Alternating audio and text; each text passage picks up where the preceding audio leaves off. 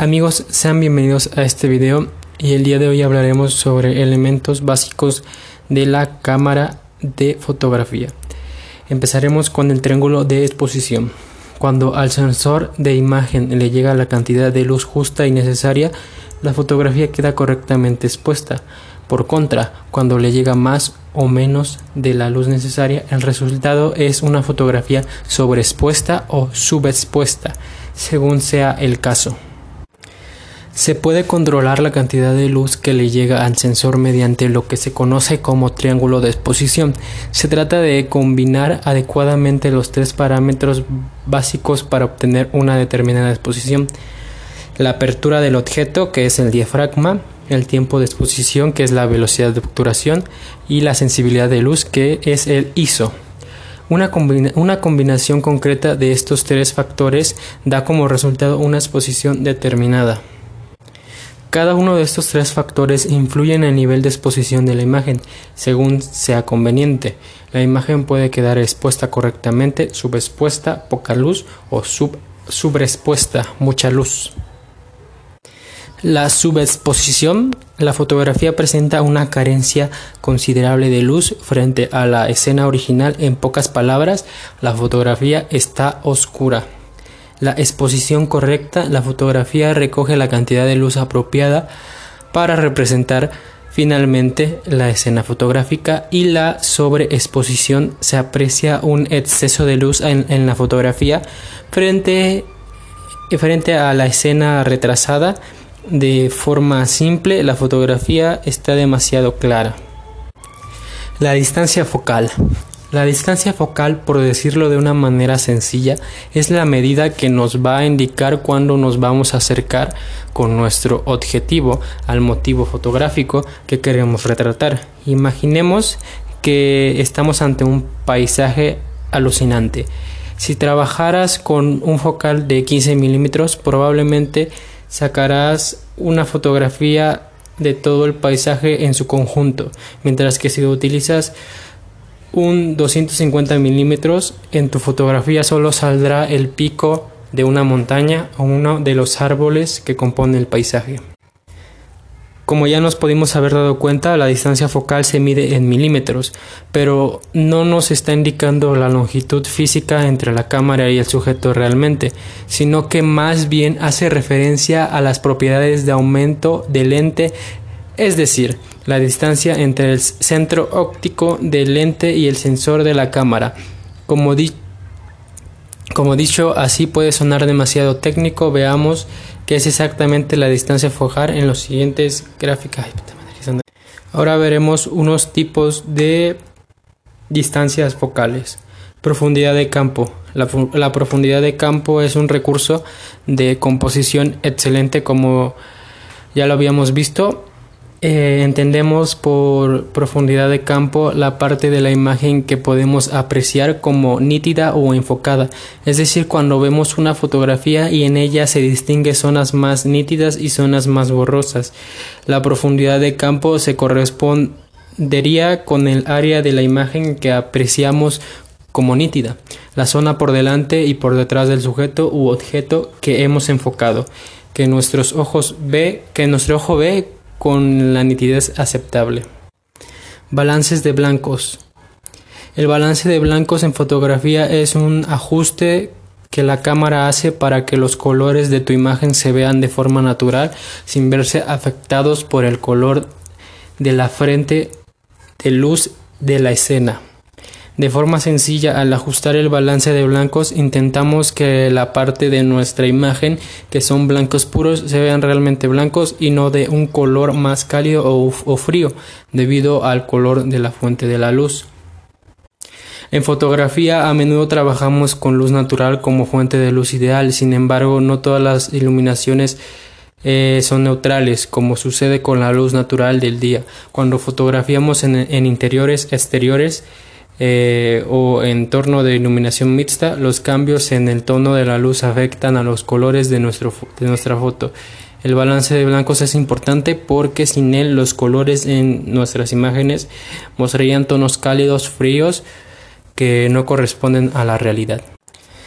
Modo de escena. Un modo de escena lo podemos entender como un paquete de configuraciones predefinidas. Este paquete está diseñado para que la cámara funcione lo mejor posible en las escenas que estamos fotografiando. Como ejemplo serían auto. Es hacer todo el trabajo por nosotros de una manera automática controlando tanto apertura como velocidad de obturación y en muchas ocasiones también la sensibilidad del ISO. Retrato. El modo retrato funciona entregándonos la mayoría de apertura posible. Número F, lo más chico posible para tener un buen enfoque selectivo o sea menor profundidad de campo. Paisaje. El modo paisaje funciona de manera completamente inversa al retrato, nos entrega la menor apertura posible. Deportes. Ideado para sacar fotos de sujetos en movimientos, el modo deportes usa velocidades de obturación lo más alta posible, lo que traduce en sacar una foto en una milésima de segundo, por lo que podemos capturar el movimiento exacto donde te caíste durante el partido de fútbol sin, sin, que, aparezca, sin que pareciera que estuvieras eh, macro Muchas cámaras tienen un botón dedicado para entrar en este modo donde por lo general enfocan sujetos a 10 centímetros de, distancia o menos para captar la mayor cantidad de detalles. Nocturno es la antítesis del modo de deportes. En el modo nocturno el obturador de la cámara permanece más tiempo abierta para poder captar casi nula luz que recibimos de noche. Modo de disparo. Los modos de disparo en la cámara nos permiten decidir qué nivel de control queremos y sobre lo que queremos, es decir, podemos controlarlo todo manual, dar prioridad a aspectos concretos, velocidad o apertura o no controlar nada más que el encuadre automático. Los principales modos eh, de disparos en las cámaras reflex son los siguientes. El modo automático es aquel en el que la cámara tiene total control sobre todos los aspectos relacionados con, la, con una toma. Controla la velocidad, el, el, diafragma, el balance de blancos, la ISO e incluso el flash de la cámara. Este modo es un poco triste, pues piensa por ti, hará todo lo posible. El modo programable eh, permite ajustar y personalizar algunas variables que el modo automático no permite. Si estás empezando a conocer tu cámara reflex, el modo programable puede ser una gran opción puesto que permite controlar el flash, el balance de blancos, el tipo de mediación puntual, ponderada, central, matricial, la ISO y el punto de enfoque. El modo prioridad a la apertura es el favorito de muchos fotógrafos. Es aquel en el que decides que la apertura del diafragma que te interesa y la cámara compensa la velocidad necesaria para que obtengas una imagen correcta. Es decir, tú decides básicamente qué profundidad de campo quieres. Modo de prioridad de la velocidad. El modo de la prioridad de la velocidad es aquel en el que tú vas controlando la velocidad a la que quieres disparar y la cámara va a compensar abriendo o cerrando el diafragma para, para que obtengas una fotografía de exposición correcta. Modo manual es el que nos permite el control total de todas las variables que nos proporciona una cámara reflex.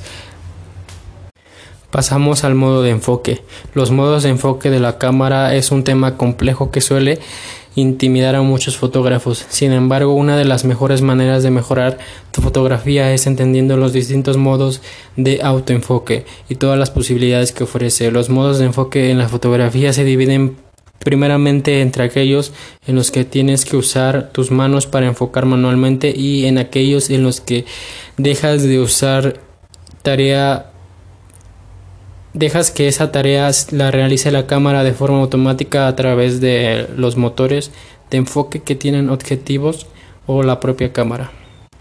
Modo de enfoque manual. En el modo de enfoque manual eh, ha sido el modo en que los fotógrafos han enfocado durante décadas antes de que el autofocus estuviera disponible, el uso del modo de enfoque manual sigue siendo relevante incluso hoy en día, ya que el enfoque automático puede cometer errores o seleccionar áreas de sujetos incorrectos. El modo de, enfoque automático eh, te permite utilizar los motores de enfoque de la lente y la tecnología más avanzada de la cámara para enfocar un sujeto determinado. Pasamos a calidad de imagen. Conjuntamente la calidad y el tamaño de la imagen determinan cuánto espacio ocupa cada una de las fotografías en la tarjeta de memoria. Las imágenes de calidad más alta y más grandes podrían ser impresas a tamaños más grandes, aunque requerirían más memoria, lo cual quiere decir que menos imágenes de dicho tipo podrían almacenarse en la tarjeta de memoria.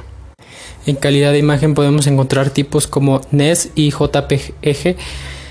Graba dos copias de cada foto, una imagen NEF round y cada copia JPG.